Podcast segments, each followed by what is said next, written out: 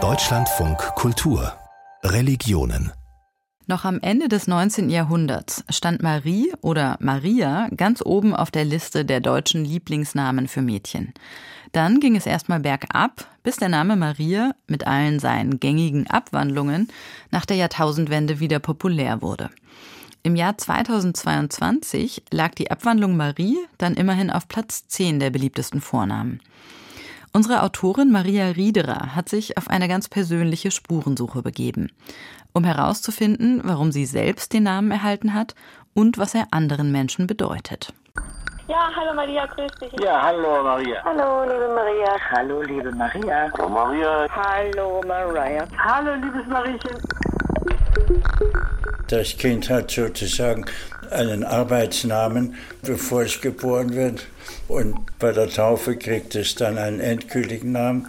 Aber ich glaube, bei dir war es schon so, dass wir von Anfang an gedacht haben, dass wenn es ein Mädchen wird, heißt es Maria.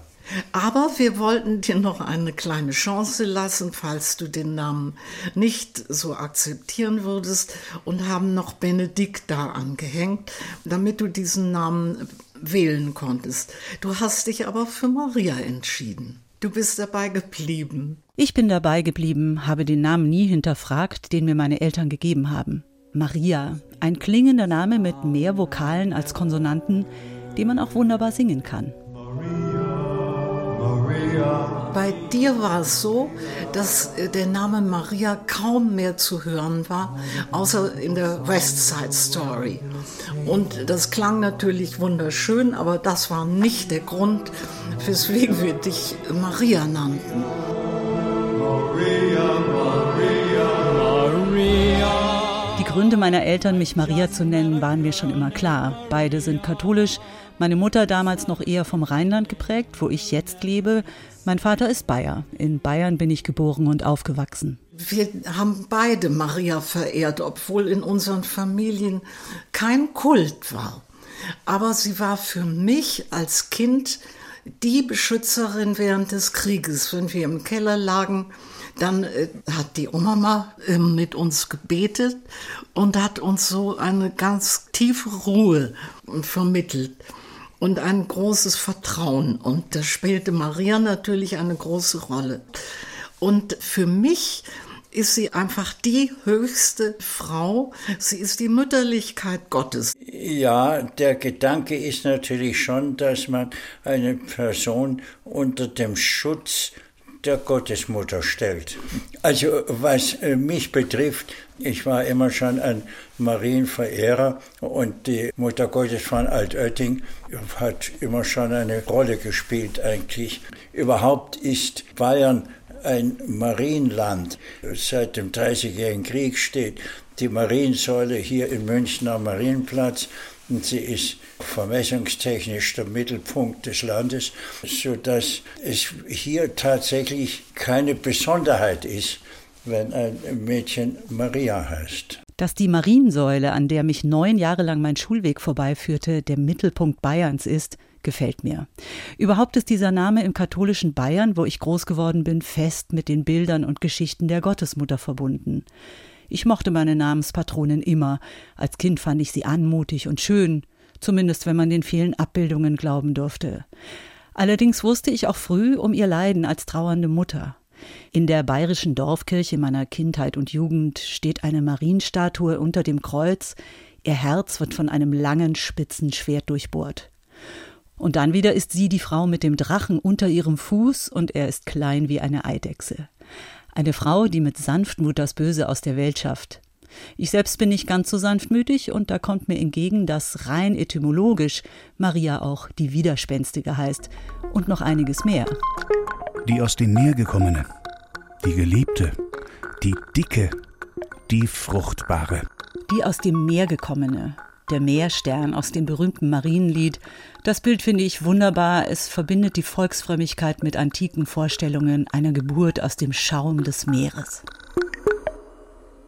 In meinem Freundeskreis ist der Name Maria kaum verbreitet und wenn dann eher als Marie oder auch Miriam. Eine der Miriams habe ich besucht, weil ich wissen wollte, warum sie diese hebräische Abwandlung der Maria von ihren Eltern bekommen hat. Meinen Eltern war definitiv die Mutter Gottes wichtig. Dann gab es aber vor allen Dingen sowohl eine Schwester meiner Großmutter als eine Schwester meines Vaters, die beide Miriam hießen. Und zwar Miriam mit Y, so wie ich. Und ja, ich habe so eine ganz innige Beziehung zur Mutter Gottes. Sie ist für mich so, ja, eigentlich eine Freundin, aber auch so eine Garantin, sowas in der Art. Während ich als Maria in Italien, Polen oder Spanien immer reichlich Fans meines Vornamens getroffen habe, reagieren auf den Namen Miriam offenbar eher andere Landsleute. Weil es ganz nah ist an Meriam im Türkischen oder Mariam, ja, also diese arabischen oder auch islamischen Namen für Maria eine Begegnung mit der Miriam oder Miriam hatte ich noch, weil wir mal in Ephesus bei dem Haus waren von Maria, Mutter Gottes, wo sie halt sozusagen ihren alten Teil gelebt haben soll im Dunstkreis der Jünger. Das fand ich schon auch sehr beeindruckend. Also ich kann jetzt nicht sagen, ich hätte das im Koran mal alles nachgelesen. Aber ich weiß, dass sie verehrt wird. Und das habe ich ja auch leibhaftig da in der Türkei erlebt. Das waren ja Muslime, die zu diesem Haus von Miriam kamen und die Stelle verehrten, wo sie geschlafen hat. Miriam wohnt, so wie ich seit vielen Jahren, in Köln. Die innige Verbindung aus Katholizismus und Karneval ist hier wohl einzigartig. Maria wird im Dom und in vielen Kölner Kirchen verehrt und im Karneval wird Marie rauf und runter besungen.